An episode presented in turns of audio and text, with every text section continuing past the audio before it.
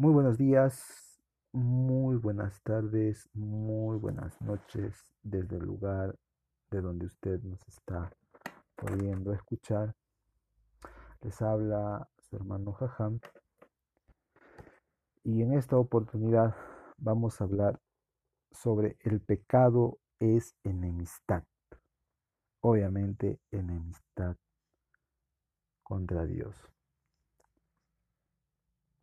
Pero antes de iniciar siempre vamos a dar las gracias al Dios Todopoderoso, el cual nos da esta oportunidad para poder bendecirnos a la luz de su palabra. Amado Dios, gracias te damos en el nombre de Jesús. Te agradecemos por la vida que tú nos das, amado Dios, y seas tú glorificado. Seas tú, Señor, magnificado, y nos enseñes con el poder de tu Espíritu Santo y la revelación de tu palabra. Gracias por la vida de cada uno de las personas que están oyendo este podcast y seas tú hablando a sus mentes y corazones para la gloria eterna tuya. En el nombre de Jesús. Amén. El pecado es enemistad.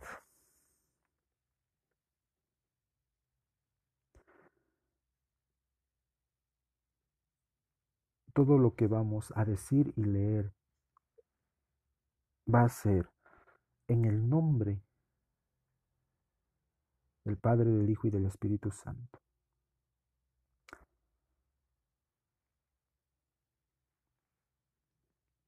Vamos a ver el libro de Romanos, capítulo 8.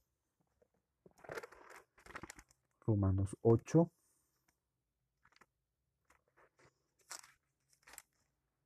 Romanos 8, capítulo 7. Dice la palabra del Señor. Romanos 8, 7. Por cuanto los designios de la carne son enemistad contra Dios, porque no se sujetan a la ley de Dios, ni tampoco pueden. Una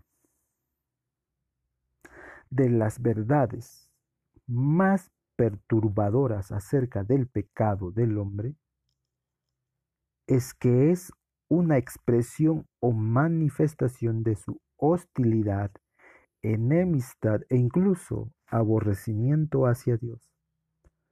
Para entender esta verdad debemos primero explorar la razón que hay detrás.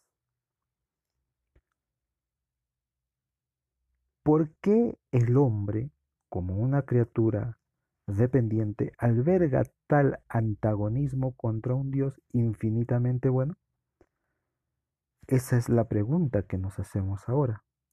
Según la escritura, esto se debe a que el hombre, este hombre caído, es un ser moralmente corrupto, que ama la injusticia y demanda la autonomía, es decir, un estado de libertad y de autogobierno, para hacer lo que se le parezca correcto.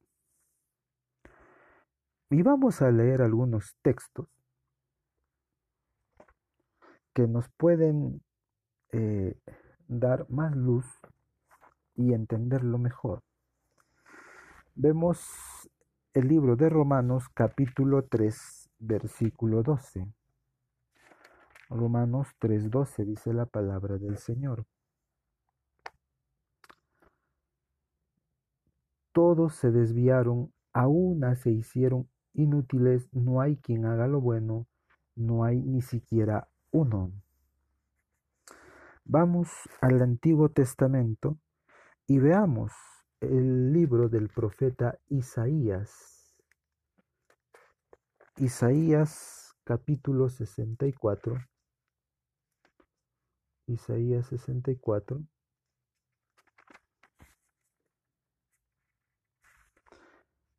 Versículo 6. Dice la palabra del Señor. Si bien todos nosotros somos como suciedad y todas nuestras justicias como trapo de inmundicia, y caímos todos nosotros como la hoja y nuestras maldades nos llevaron como viento. Y seguimos buscando y escudriñando la Biblia en el libro de Job, estamos en el Antiguo Testamento, el libro de Job capítulo 15, Job 15, 16, dice la palabra del Señor. Job 15, 16. Cuanto, cuanto menos el hombre abominable y vil, que bebe la iniquidad como agua, de nuevo repito, cuanto menos el hombre abominable y vil, que bebe la iniquidad como agua,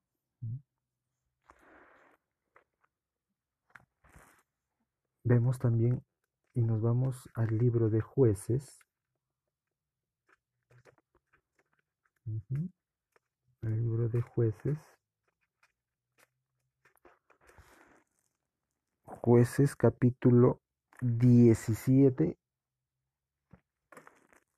6. Jueces 17, 6, ¿no? Esto está en el Antiguo Testamento. Dice la palabra del, del Señor. En aquellos días no había rey en Israel, cada uno hacía lo que bien le parecía. Vemos también el libro de Proverbios, Proverbios capítulo 14. Proverbios capítulo 14, versículo 12, dice la palabra del Señor. Hay camino que al hombre le parece derecho, pero su fin es camino de muerte.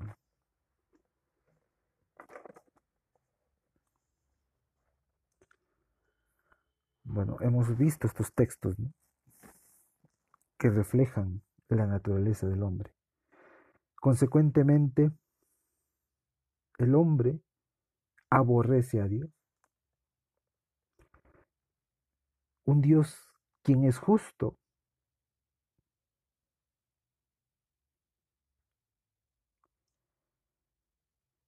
Y este hombre aborrece su ley, aborrece la ley de Dios, la cual es una expresión de su injusticia.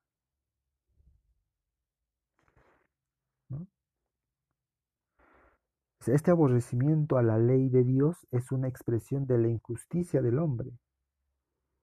También aborrecen la justicia de Dios, obviamente. Vamos a ver el libro de Romanos capítulo 1 Romanos 1.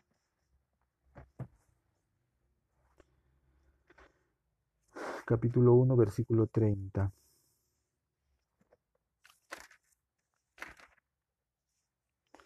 Romanos 1.30 dice la palabra del Señor. Murmuradores, detractores, aborrecedores de Dios, injuriosos, soberbios, altivos, inventores de males, desobedientes a los padres.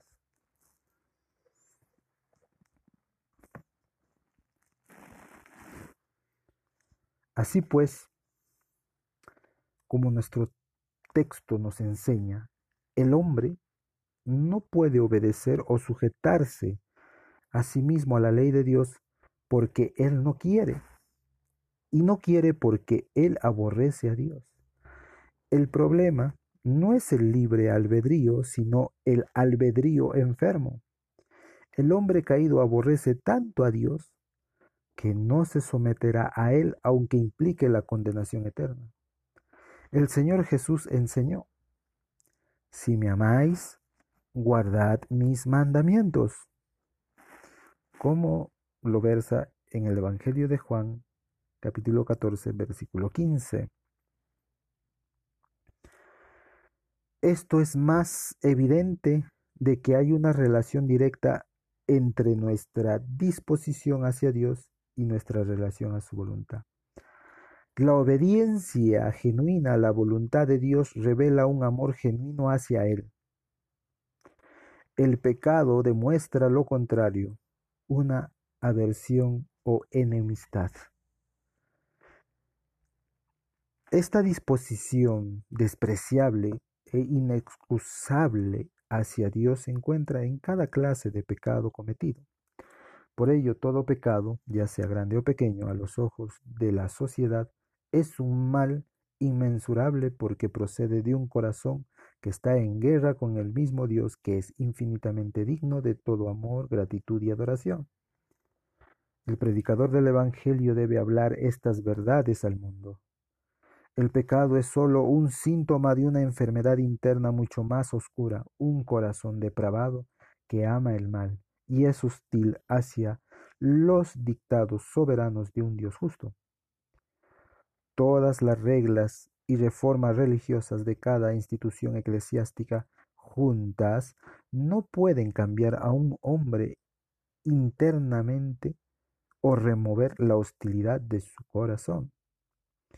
El caso del hombre estaría perdido de no ser por la obra genuina del Evangelio, fielmente predicado y acompañado del poder regenerador del Espíritu Santo.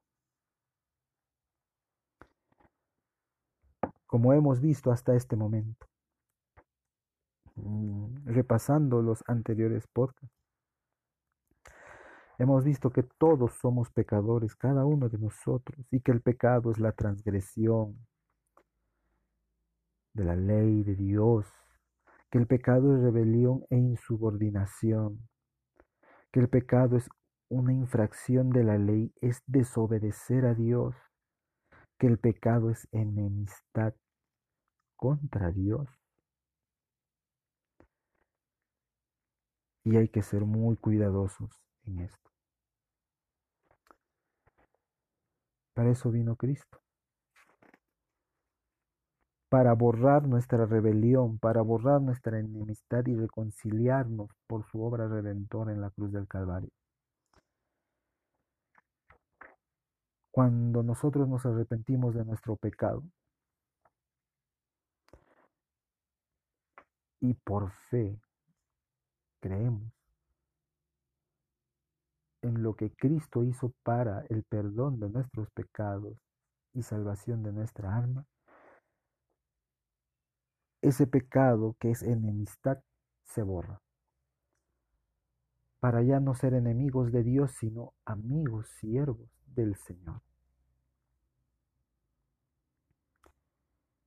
Así que si nos arrepentimos y nos apartamos de nuestro mal, seremos justificados, seremos perdonados, restaurados, regenerados por medio de Jesucristo si usted cree que Cristo murió por sus pecados, se arrepiente de esos pecados, obviamente, y cree que Jesús murió en la cruz por los mismos, y volvió a la vida el tercer día resucitando gloriosamente, y después ascendiendo a la diestra del Padre, el cual desde ahí está intercediendo por nosotros. Como dice la Escritura, si hemos pecado, confesemos nuestros pecados a Él que es, que es fiel y justo para perdonarnos. Porque si decimos que no hemos pecado, le hacemos mentiroso a Él. Y no olvidemos que tenemos un abogado, a Jesucristo el justo, como dice la Escritura en el libro de la primera carta de Juan, capítulo 1, versículos 9 y 10, el capítulo 2, versículo 1. Entonces, nosotros tenemos esa confianza para acercarnos a Dios a través de Cristo y presentarnos limpios y sin mancha, porque esa sangre que fue derramada en la cruz hasta la última gota nos limpia de toda nuestra inmundicia, de toda nuestra enemistad, de todo ese pecado que nos aleja de nuestro Señor Dios Todopoderoso.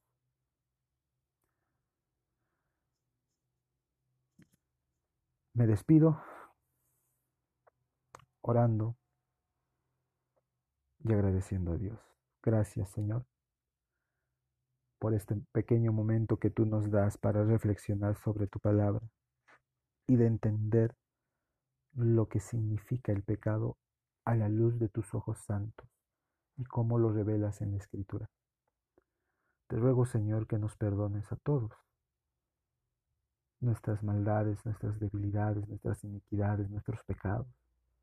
A todos los que estamos teniendo la bendición de poder oír este podcast, por cada uno de ellos te ruego, Señor, que los cuides y los preserves. Perdona, Señor, sus pecados. Restáuralos, límpialos, sánalos. Espiritualmente, almáticamente, emocionalmente, físicamente.